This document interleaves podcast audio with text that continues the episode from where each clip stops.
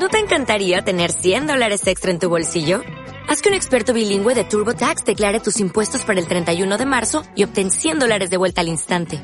Porque no importa cuáles hayan sido tus logros del año pasado, TurboTax hace que cuenten. Obtén 100 dólares de vuelta y tus impuestos con 100% de precisión. Solo con Intuit TurboTax. Debes declarar para el 31 de marzo. Crédito solo aplicable al costo de la presentación federal con TurboTax Full Service. Oferta sujeta a cambios o cancelación en cualquier momento. W Radio 96.9 FM 900 AM. Marta de Baile. Al aire. El alcalde de la Ciudad de México. El CEO de la gran metrópoli. El jefe de gobierno de la enorme capital. Claudia Sheinbaum, Alejandra Barrales, Miquel Arriola. Sus propuestas, proyectos, su trayectoria. ¿Cómo gobernarían la Ciudad de México hoy? Con Marta de Baile. Rumbo a la jefatura de gobierno 2018. Segundo capítulo. Alejandra Barrales. ¿Dónde te reciben así, hija? En ningún lado, me siento superhéroe. Y ahora, ¿quién podrá defendernos? ¿Y ahora? ¿Quién podrá defenderme del ladrón? ¿Y ahora? ¿Quién tapará este bache de mi calle? ¿Quién pondrá luminarias en mi delegación?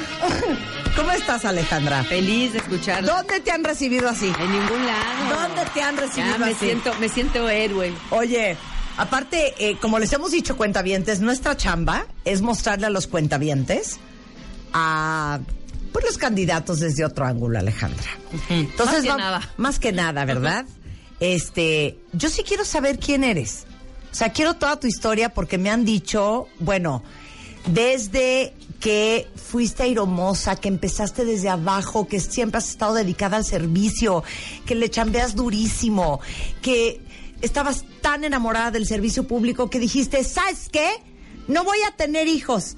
Y luego a la mera hora, ¿sabes qué? Sí Sí, voy a tener tener hijos. hijos.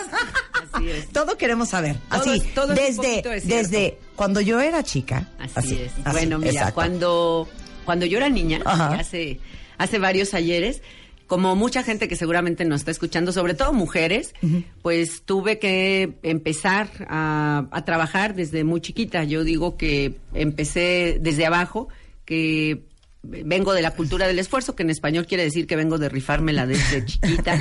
Y que a los 15 años tuve que empezar a trabajar. Mis papás no tenían las mejores condiciones para garantizarnos la escuela a los tres hijos. Yo soy la mayor.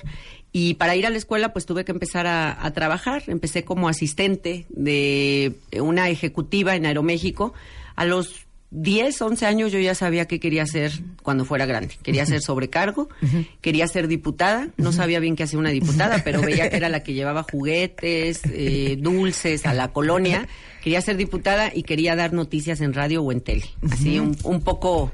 Un poco más mis- mis, mis sueños. Y, y a los 18 años, bueno, más bien a los 15 empecé a trabajar, pero me fui de asistente de una ejecutiva en Aeroméxico. Eh, yo no andaba, desde chiquilla, no andaba perdidilla, porque fui a parar con la encargada, la ejecutiva, que apoyaba al director de recursos humanos de Aeroméxico. O sea, no cualquier chamba, ¿eh? No No, asistía a cualquiera. Pero ¿sabes qué? Es que yo voy oyéndola y yo no sé si ustedes hacen lo mismo que hago yo. Yo voy viendo las, las cualidades. Valiente.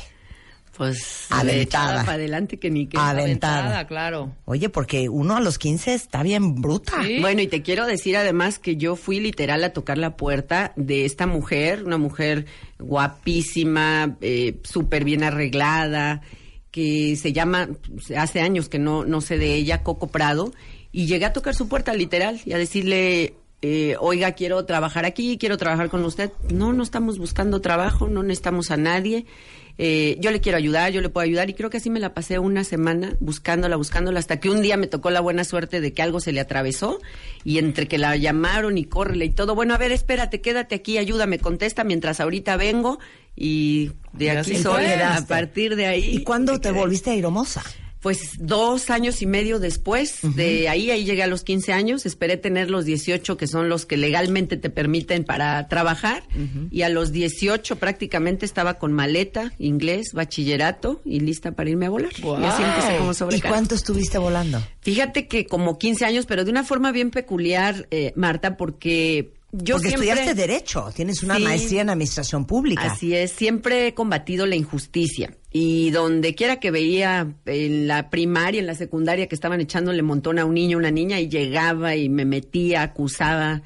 Siempre, siempre ha sido como mi, mi forma de ser. Y en el momento que entré a Aeroméxico vino la famosa quiebra, te acordarás. Sí, claro. Muchas injusticias, mucha gente que, pues, que salió afectada.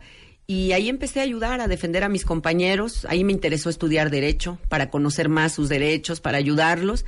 Y de repente me empujaron y me convertí en la dirigente nacional de sobrecargos. Hija. Ahí llegué al sindicalismo por accidente. ¿No eres Libra? Soy cáncer. Ah, bueno, porque la- la- las Libras somos obsesivas con la maldita injusticia. Pues un poco. Y entonces un poco por empezaste a defender a las sobrecargos y dijiste, yo necesito más herramientas. Sí, me voy a estudiar, derecho. Así es. Y luego una maestría en administración pública Así es. y te volviste la primera mujer dirigente de sobrecargos en México. Así es, la primera y luego eh, nos fuimos ganando la confianza de más trabajadores. Fui dirigente también de una federación que también tiene a pilotos, a mecánicos, telefonistas, electricistas. La de bienes y servicios. Así es, la federación ya más grande. Y, y bueno, de ahí me, me echaron el ojo en la política, me invitaron a venir a, a la política. Y bueno, pues ahí también hemos construido una, una trayectoria un poquito larga. Ya A ver, sido- secretaria de Turismo Así es, ya he sido secretaria de Turismo del Distrito Federal. en la gestión de Marcelo, Marcelo Ebrard, así es, Ok, este, Secretaría de Desarrollo Social en Michoacán. con Lázaro Cárdenas Batel. Eh, dos veces diputada en la Asamblea Legislativa. así es, una vez, una, la segunda, la segunda vez presidenta de la Asamblea. Es que les digo una cosa, como eh, en este programa los cuentavientes están muy entrenados este rollo. A mí sí me trauma cuando a los 12 años, y creo que es el caso de muchos de ustedes que nos están escuchando, dijeron, yo de grande voy a ser arquitecto. Corte A, eres un arquitecto exitosísimo. Decir, yo un día voy a trabajar en, en la radio y voy a presentar los Óscares. Lo dije a los 12, ¿En serio? a los 12. Mira, yo a los 11, 12 A ya- los 11 dijiste, voy a- claro yo quiero ser diputada. Corte A, fuiste diputada. Así es. Todos aquí, yo también dije, yo voy a... quiero tú ir- no dijiste. Yo a los 11 años fui... No, tú sí no dijiste. Yo a los 11 No, años yo- fui a XETU, ¿te acuerdas cuando estaba XETU? Sí. ¿En? Entré al foro y dije, claro que sí, caminé por los pasillos y dije, un día de grande voy a hacer programas. ¿Cómo de Y que no? aquí está. Ay, tú, ¿Cómo Listo. de que no? Yo a los 11 años yo participaba en un programa aquí en W Radio los sábados y sabía que de grande quería estar aquí. Y mira. Mira, Padre. ese es campo que te magnético puede está pasar, cumplir tus sueños, ¿no? Claro. Oye, entonces luego, senadora de la República. Así es. La, la senadora con más votos de esta legislatura, dos millones y medio de No es votos. por intriga. No, no es por decirles, pero... no es por liosa. Así es. A ver, luego. Eh, titular de la Secretaría de Educación en la Ciudad de México, en el gobierno de Miguel Ángel Mancera. Así es. Y presidenta local y nacional del PRD. Así es. Eh, bueno, ganaste la encuesta interna de tu partido y te convertiste en la candidata a la jefatura de gobierno para la elección de 2018. Ahora Así sí es. que with flying colors. Completamente. Y ahora estoy trabajando para ser, pues, la primera jefa de gobierno electa de la ciudad. Oye, ahora, paréntesis. Quiero conocer a Alejandra la mujer. Eso está, eso está bueno. Tú dijiste, cero voy a tener hijos. O sea, qué raro, estoy trabajando sábados y domingos hasta las 2, 3 de la mañana con mucha gente en el gobierno. ¿A qué hora? Fíjate que desde chica, mi historia de vida también, un poco trabajar desde los 15 para, para pagar mi escuela, para ayudar en mi casa, me convirtieron en mamá chiquita, en la mamá de mis hermanos. Mis papás tenían que Claro, ya trabajar. la mayor. Pues Eh. todos teníamos que chambearle para sacar a la familia adelante. Ellos se iban eh, de viaje, eh, mi papá era conductor de un autobús. eh, mi mamá lo apoyaba en todo lo que, lo que podía, se iba también a trabajar y me tocaba ser la mamá a los 15 años, hacer comida, llevarlos a la escuela, checar cómo andaban en las tareas. Entonces yo creo que un poco eso, un poco también lo que dices, la dinámica de estar trabajando todo el tiempo eh, y estudiando, porque yo casi siempre he estado trabajando y estudiando. Y la idea de ser mamá como que para mí ya estaba resuelta. Yo dije, eh, estuve casada 17 años con el mismo, ininterrumpidos. Y, y bueno, yo dije, no, no queremos tener hijos, no, no quiero. Yo ya sé qué es eso. Y yo quiero terminar la maestría, quiero seguir trabajando y según yo ya lo tenía, ya lo tenía resuelto. Vino, eh, seguramente tú sabes, yo busqué la jefatura en, el, en la gestión anterior, este sexenio anterior, y, mm, y mi partido tomó otra, otra decisión, yo me fui al Senado. Y estando en el Senado, pues la vida es, es diferente, ¿no? Como que la dinámica es, es más lenta. Yo siempre soy así como medio, medio acelerada para Sí. estar haciendo siempre mil cosas. Y ahí tuve que aprender a caminar como más lento, otro ritmo. Me di un poco más de tiempo para mí, para, para hacer una serie de cosas que me tenía pendientes, practicar yoga, meditar, hacer muchas cosas que no, que quería hacer, pero que no había tiempo. Y bueno, un día descubrí que tenía el deseo de ser, de ser mamá. Estaba en una relación, en una nueva relación. Y, y descubrí para empezar, Marta, que era un deseo. Yo pensé que yo era una mujer con muchos deseos, que había tenido deseo de, de ser abogada, de, de hacer muchas cosas. Pero el día que sentí el deseo de ser mamá, descubrí que mis deseos anteriores estaban en la cabeza. Yo deseaba ser algo o tener algo y, y ubiqué ese día que mis deseos estaban en la cabeza. Yo deseo ser diputada, deseo tener un coche y ese día sentí un deseo en el corazón. O sea, de verdad yo estaba sorprendida. Oye, de eso estábamos hablando con Howard Martin hace un momento, de sí, escuchar sí. tu corazón. Era, era una cosa que yo sentía aquí como una emoción, que yo decía, esto no es normal, no puede ser que yo esté sintiendo esto. Y, y qué bueno que lo sentí en el corazón, porque si lo hubiera sentido en la cabeza no lo hubiera Ujú, hecho. sí, 47 sí, años, sí, el día que sentí el deseo de ser mamá. Wow. Y, y bueno, pues hice lo que tenía que hacer, fui a ver al médico y, y la maravilla, yo soy, yo soy guadalupana, habrás de saber, pues eh, ya era, pero me volví todavía más porque yo le pedí a, la Virgen que me diera esa posibilidad. Y la buena noticia, seis meses después ya estaba embarazada, Tu hija embarazadísima. tiene tres años. Tres años, se llama Máxima, es mi motor, es mi eje. ¡Qué buen Ay, nombre! qué buen nombre, ¡Qué buen Máxima, nombre, claro. Máxima. Sí, y habrás de saber la forma en la que encontré ese nombre, porque supongo que luego las mamás andamos buscando qué nombre ponerle, ya sabes, según yo hablaba con mi panza, eh, qué siento, si le digo Fernanda, si le digo Mónica, si le digo, a ver qué me contestaba, no encontraba respuesta y un día me puse a pensar qué es para mí esta, esta bebé, pues es lo máximo. Como era niña, pues, Pues máxima, Máxima. está buenísimo. Increíble. y tú, Rebeca del. Pilar. Y yo, Marta Melina. Marta Melina y Rebeca del Pilar. Dios de mi Y yo vida. María Alejandra, ¿eh? Sí, tú María Alejandra. Pero María Alejandra está lindo, Rebeca del Pilar. Oye, Marta ya, Emelina. Marta Emelina. Qué horror. Bueno, te dan opción, te dan dos. Mi hija también tiene opción, ella ¿Es se Máxima? llama María Máxima. María Por aquello de Máxima. que no le gusta el Máxima, le dejamos Claro. el- la opción. A Sí. ver, Clau, digo, Ale, este... Vete de aquí, Claudia, que te estoy diciendo Claudia, que es con la del Río Cla- que está Claudia del Río ¿eh? que está ahí. ¿Ya ves? No, no es cierto, no Ponte te tienes aquí que al ir. ladito. A ver, Esta. Ale, ¿qué vas a hacer con el desmadre de esta ciudad? Una lista larga de cosas que hay que hacer, pero lo más importante, eh, Marta, estoy convencida que sí podemos cambiar las cosas, que ¿De sí verdad, las podemos hija? resolver, de verdad, estoy convencida. Si hay un lugar en este país que le puede ganar la batalla a la delincuencia, ese lugar es la Ciudad de México. ¿Por qué? por, por lo que somos, porque somos la ciudad más grande, porque tenemos a la policía más grande, 89 mil policías, no hay policía, prácticamente estamos en los estándares internacionales del número de policías que requeriríamos en esta ciudad. Pero necesitamos que no sean solo los más grandes, necesitamos que sean los mejor Es lo que te iba a decir, capacitados. 89 mil, pero preparación, ¿qué onda? Necesitamos que estén capacitados, Claro. equipados y bien pagados. Nuestros Exacto. policías ganan tres mil pesos quincenales, Marta. Dime quién, porque tres mil pesos van a andar arriesgando la vida, van a andar eh, entregando eh, todo. Y sí lo podemos hacer. En, la, en el país tenemos, por ejemplo, la Marina tiene 54 mil elementos. Tú comparas a un marino con un policía No, y no claro. hay no hay No hay manera. Los policías, la- los marinos, perdón, en la mayoría de los casos vienen de la universidad, tienen estudios de, de alto nivel, incluso posgrados, ganan bien. Cuando un marino pierde en el desempeño de su, de su tarea la vida, prácticamente deja resuelta la vida de su familia, de sus hijos, vivienda, escuela. Eso no pasa con nuestros policías. Hay que meterse a fondo ahí, hay que mejorarles todas sus condiciones vinculado o, o condicionado a que entreguen buenos resultados. Y sí podemos hacerlo, Claro. estoy convencida que sí. ¿Cuál Entonces- sería el punto, perdón, hasta que te interrumpa? Nada, Alejandra rápido. me vino a ver a mi hija. ¿eh? Rápidamente. O sea, es conmigo la que conversación. Yo me podría pensar si yo estuviera eh, estuviera en la posición y siendo candidata para esta gran urbe, pensaría, ¿cuál sería el... O sea, me voy a enfrentar a que voy a hacer mi lista, pero que tú hayas pensado y hayas dicho, chin, es que siempre tenemos como el coquito. Esto es, independientemente de la seguridad. O sea, esto me va a costar, pero un trabajal. ¿Cuál sería? Mira, yo creo que son tres cosas. Sobre todo, me visualizo un poco como después de la jefatura. Yo qué digo, ¿cómo me gustaría que me recordaran en esta ciudad después de haber sido jefa de gobierno, la primera mujer electa? Sin duda, recuperando la seguridad, dejando la ciudad más segura de todo el país, como lo hemos sido, lo fuimos durante mucho tiempo.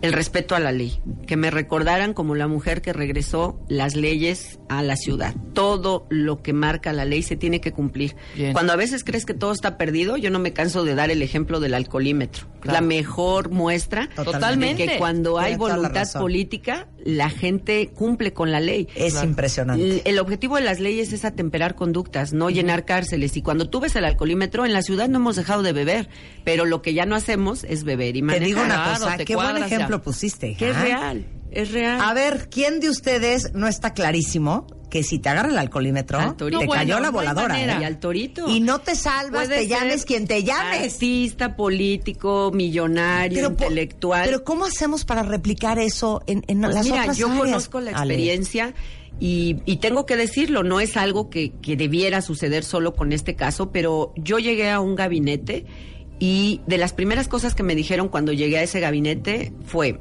a ver, en el programa del alcoholímetro tú vas a hacer de este gabinete, nada más les dejo claro una cosa, el que se atreva a tratar de sacar a alguien del torito, a meterse con el tema del alcoholímetro, se va a la calle. Totalmente. No vamos a tolerar que ningún funcionario le meta la mano a este tema. Eso lo dijo un jefe de gobierno.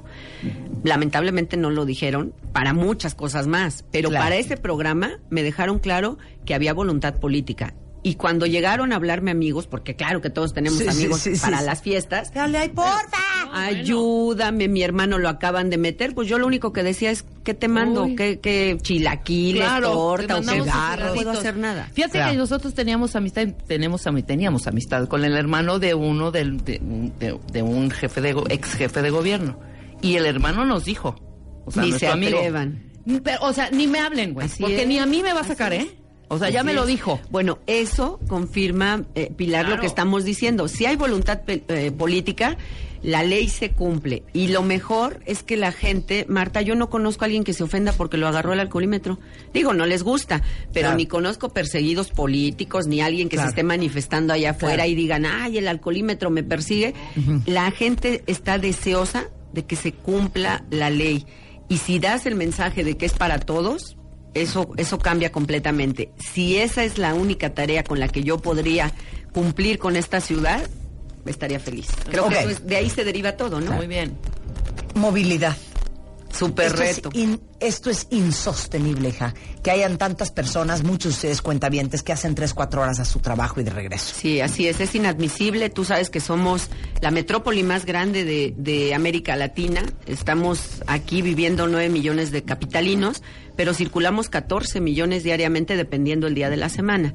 ¿Qué hay que hacer? Lo más importante, darle prioridad al transporte público. Necesitamos que la gente pueda llegar a cualquier lugar de la ciudad a partir de un solo boleto y qué pueda hacer en transporte público. Por eso tenemos que ir por 25 kilómetros más de metro, 80 kilómetros más de metrobús y una nueva modalidad de transporte que nos deje llegar a, a las zonas altas de la ciudad que están en Magdalena Contreras, en Iztapalapa, en la Gustavo Amadero también, que es este metroférico, 50 kilómetros de metroférico, seguir impulsando las ciclovías. 250 kilómetros de Así es. ciclovías es. tu promesa. Así es. Y algo muy importante que luego se nos olvida, Marta. En esta ciudad, en la metrópoli, 30% de la gente llega a su destino caminando.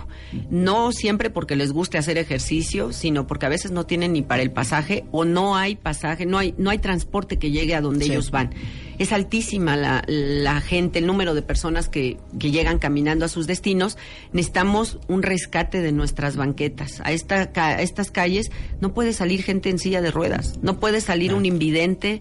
O sea, necesitamos pensar eh, en, en, esa, en esas personas también. Por eso hay que rescatar las banquetas y hay que ir al programa más grande de bacheo de esta ciudad. Yo no le voy a apostar a las obras de relumbrón. A mí no me van a ver haciendo terceros y cuartos pisos. A mí me van a ver bacheando todas las calles de la ciudad y me van a ver haciendo banquetas para que la gente pueda transitar con tranquilidad. Nos escuchan muchas mujeres, Ale. Tú eres muy mu- pro mujer, has sido pro mujer muchos años. Propuesta para todas las mujeres que te escuchan. Mira, hay varias. Mi prioridad son las mujeres, efectivamente. Y el primer día que empecé la campaña, anuncié ante 20 mil mujeres qué vamos a hacer. Hay un millón de hogares en esta ciudad que están encabezados por mujeres. Eso no quiere decir que no tengan marido, sean madres solteras. Quiere decir que ellas son las que sostienen al hogar. Ahora hay una nueva modalidad, las abuelas que se convierten otra vez en mamás porque las hijas que se embarazan muy jóvenes les dejan a los hijos y vuelven a ser mamás. Entonces, a todos esos hogares, pero en general para las mujeres de esta ciudad, mi compromiso es la red de estancias infantiles más grande que hayamos tenido en la ciudad. Las mujeres tenemos que eh, lograr espacios para que dejes a tus hijos, sigas estudiando, vengas a trabajar, hagas lo que tengas que hacer, pero que estén bien cuidados. Y una cuestión súper importante. En esta ciudad un problema fuerte, el abandono de los hijos. ¿Qué necesitamos? Pues nos da mucho gusto que, que en esta ciudad haya muchos hombres que les gusta tener muchos hijos. Bienvenidos.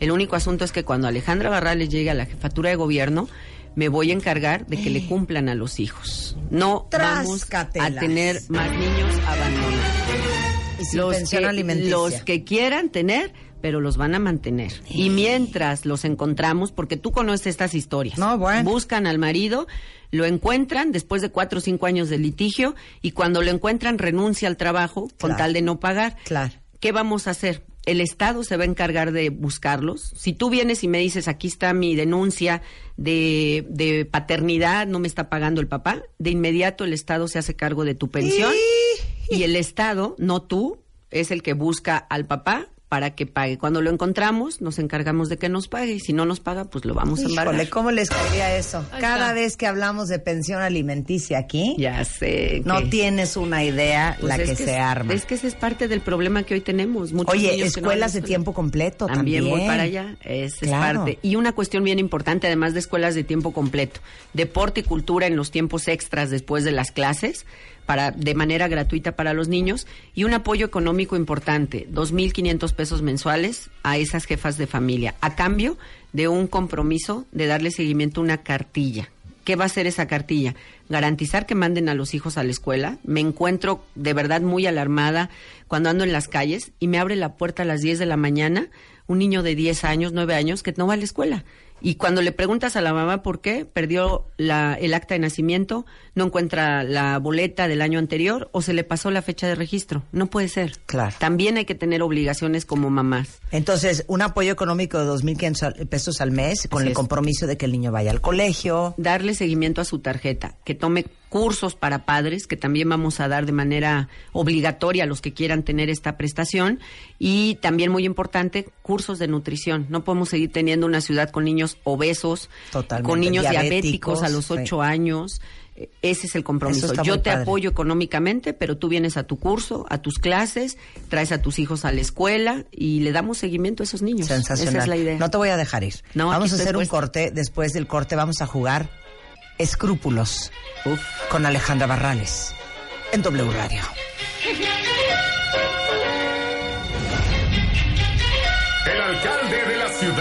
El CEO de la gran metrópoli. El jefe de gobierno de la enorme capital. Hoy con Marta de Baile. Segundo capítulo. Alejandra Barrales. Por W Radio. Hacemos una pausa. El alcalde de la Ciudad de México. El CEO de la gran metrópoli. El jefe de gobierno de la enorme capital. Hoy con Marta de Baile. Segundo capítulo. Alejandra Barrales. Por W Radio. Estamos de vuelta.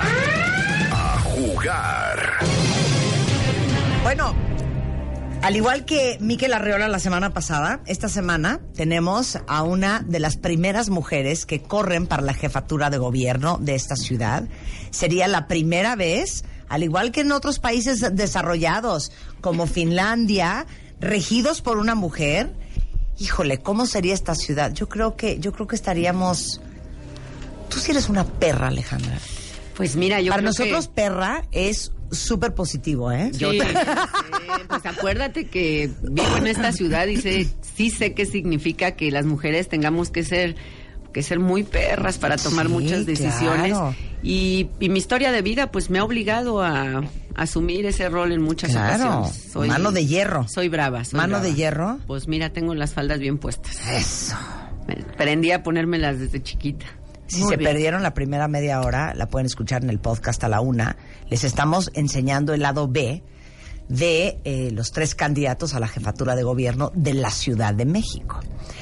Y vamos a entrar a una cosa muy bonita, Alejandra. Cuéntame. Pilar, como la llamas tú, Sí, sí. mejor conocida sí como Rebeca. es que sí ¿Sabes que a partir de hoy te voy a decir Pili? Y yo A mí M. me gusta. Pili. PM, eh, Pili M. Pregu- eh, explícale a Alejandra cómo es no, esta Marta, ronda. no le voy a explicar nada a nadie. Imagínate. A ver, vas. Esta ronda es muy fácil, mi querida Ale Barrales. Cuenta, cuenta. Vas a con- eh, contestar una serie de preguntas que Marta te hará.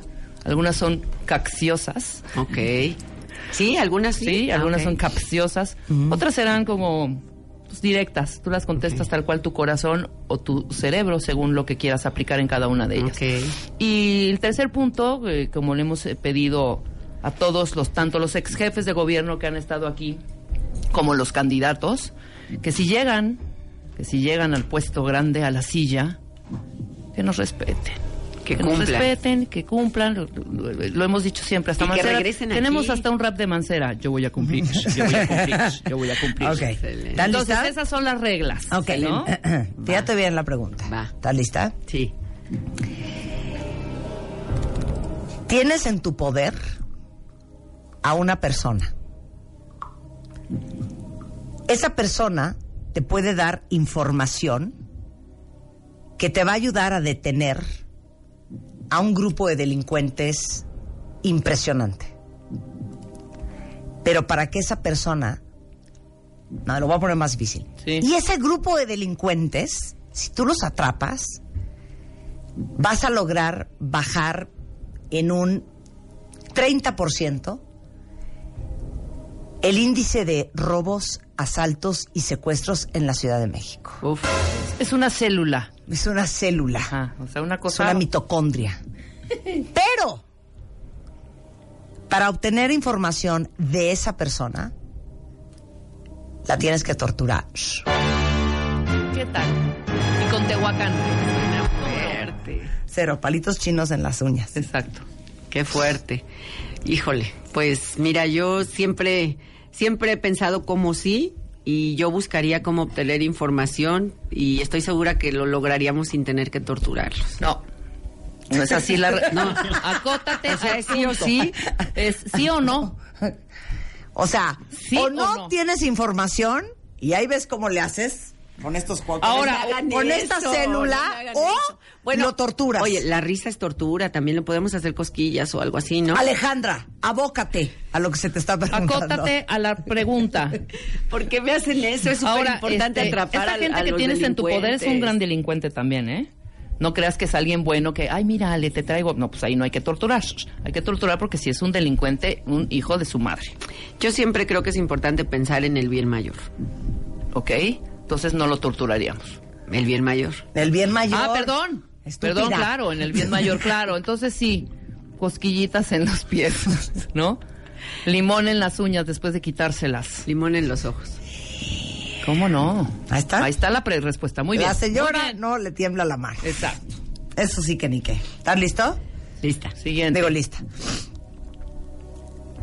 Cancelado, cancelado. Tu papá está gravísimo, Uf. pero tu mamá también. Los dos. Entonces baja Dios y te dice, ¿puedo curar a tu mamá para que viva muchos más años o a tu papá? Depende de ti. ¿A quién salvarías si ¡Ay, qué fuerte! Sí somos aquí. Pues mira, es, es algo muy fuerte, pero... Y ahorita sale con, ¿sabes qué? Mi papá de chiquita me pegaba. Ya viéndolo bien, así ya viéndolo bien.